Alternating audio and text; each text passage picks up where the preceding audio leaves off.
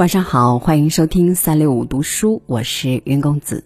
今天我和大家来分享的是冯友兰的文章《我的八十年读书经验》，一起来听。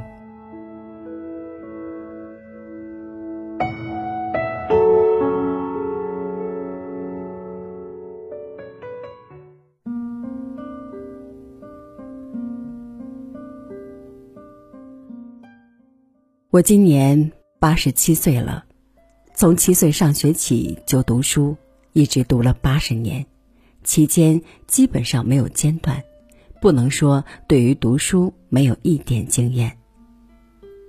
我所读的书大概都是文史哲方面的，特别是哲。我的经验总结起来有四点：经其选，解其言，知其意。明其理。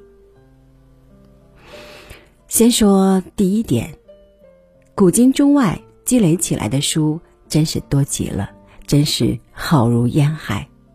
但是，书虽多，有永久价值的还是少数。可以把书分为三类：第一类是要精读的，第二类是可以泛读的，第三类是仅供翻阅的。所谓精读，是说要认真的读，扎扎实实的，一个字一个字的读；所谓泛读，是说可以粗枝大叶的读，只要知道他大概说的是什么就行了。所谓翻阅，是说不要一个字一个字的读，不要一句话一句话的读，也不要一页一页的读，就像看报纸一样。随手一翻，看看大字标题，觉得有兴趣的地方就大略看看，没有兴趣的地方就随手翻过。听说在中国出有报纸的时候，有些人捧着报纸，就像念四书五经一样，一字一字的高声朗读。照这个办法，一天的报纸念一天也念不完。大多数的书其实就像报纸上的新闻一样，有些可以轰动一时，但是昙花一现，不久就过去了。所以书虽多，真正值得精读的并不多。下面所说的就指值得精读的书而言。怎样知道哪些书是值得精读的呢？对于这个问题，不必发愁。自古以来，已经有一位最公正的评选家，有许多推荐者向他推荐好书。这个选家就是时间，这些推荐者就是群众。历来的群众把他们认为有价值的书推荐给时间，时间照着他们的推荐，对于那些没有永久价值的书都刷下去了，把那些有永久价值的书流传下来。从古以来，流传下来的书都是经过历来群众的推荐，经过时间的选择流传了下来。我们看见古代流传下来的书，大部分都是有价值的。我们心里觉得奇怪，怎么古人写的东西都是有价值的？其实这没有什么奇怪，他们所做的东西也有许多没有价值的。不过，这些没有价值的东西没有为历代群众所推荐，在时间的考验上落了选，被刷下去了。现在我们所谓的经典著作或古典著作的书，都是经过时间考验流传下来的。这一类的书都是应该精读的书。当然，随着时间的推移和历史的发展。这些书之中还要有些被刷下去，不过直到现在为止，他们都是榜上有名的。我们只能看现在的榜。我们心里先有了这个数，就可随着自己的专业选定一些需要精读的书。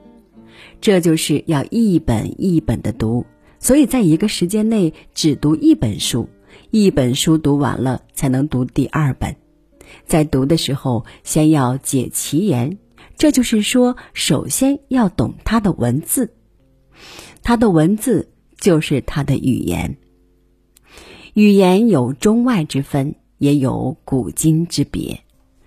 就中国的汉语，笼统的说，有现代汉语，有古代汉语。古代汉语统称为古文。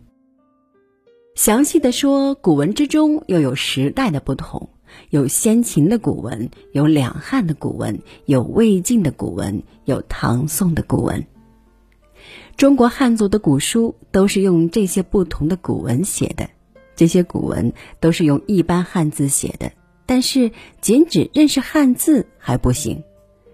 我们看不懂古人用古文写的书，古人也不会看懂我们现在的报纸。这叫语言文字观，攻不破这道关，就看不见这道关里边是什么情况。不知道关在里边是些什么东西，只好在关外指手画脚，那是不行的。我所说的解其言，就是要攻破这道语言文字关。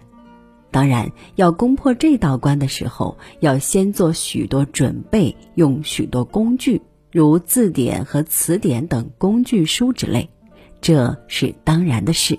这里就不多谈了。中国有句老话，说是“书不尽言，言不尽意”，意思是说，一部书上所写的，总要比写那部书的人的话少，他所说的话总比他的意思少。一部书上所写的，总要简单一些，不能像他所要说的话那样啰嗦。这个缺点。倒有办法可以克服，只要他不怕啰嗦就可以了。好在笔墨纸张都很便宜，文章写的啰嗦一点，无非是多费一点笔墨纸张，那也不是了不起的事。可是言不尽意那种困难就没法子克服了，因为语言总离不了概念，概念对于具体事物来说总不会完全合适。不过是一个大概轮廓而已。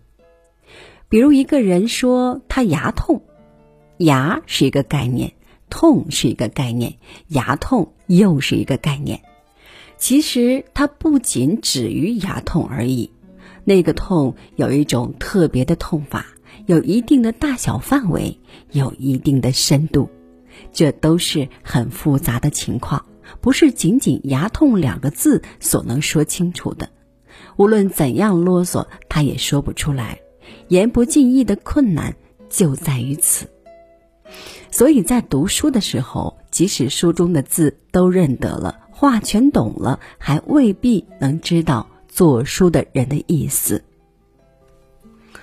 从前人说读书要注意字里行间，又说读诗要得其弦外音，味外味。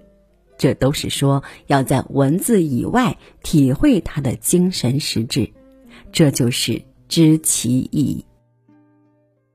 司马迁说过：“好学深思之事，心知其意。”意是离不开语言文字的，但有些是语言文字所不能完全表达出来的。如果仅只局限于语言文字，死抓住语言文字不放，那就成为死读书了。死读书的人就是书呆子。语言文字是帮助了解书的意思的拐棍儿，既然知道了那个意思以后，最好扔了拐棍儿。这就是古人所说的得意忘言。在人与人的关系中，过河拆桥是不道德的事；但是在读书中，就是要过河拆桥。上面所说的“书不尽言，言不尽意”之下，还可以再加一句“意不尽理”。理是客观的道理。义是著书的人的主观的认识和判断，也就是客观的道理在他的主观上的反应。理和义既然有主观客观之分，义和理就不能完全相合。人总是人，不能全知全能，他的主观上的反应、体会和判断，和客观上的道理总要有一定的差距，有或大或小的错误。所以读书仅至得其意还不行，还要明其理，才不至于为前人的意所误。如果明其理了，我就有我自己的意，我的意当然也是主观的，也可能不完全合乎客观的理。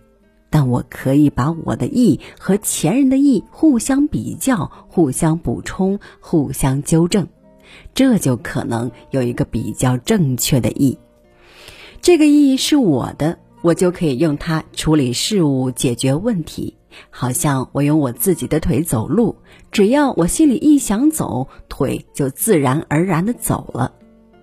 读书读到这个程度，就算是能活学活用，把书。读活了，会读书的人能把死书读活，不会读书的人能把活书读死。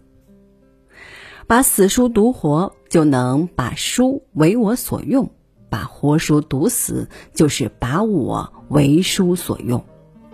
能够用书而不为书所用，读书就算读到家了。从前有人说过。六经助我，我助六经。自己明白了那些客观的道理，自己有了意，把前人的意作为参考，这就是六经助我。不明白那些客观的道理，甚而至于没有得到古人所有的意，而只在语言文字上推敲，那就是我助六经。只有达到六经助我的程度，才能真正的。我住六经。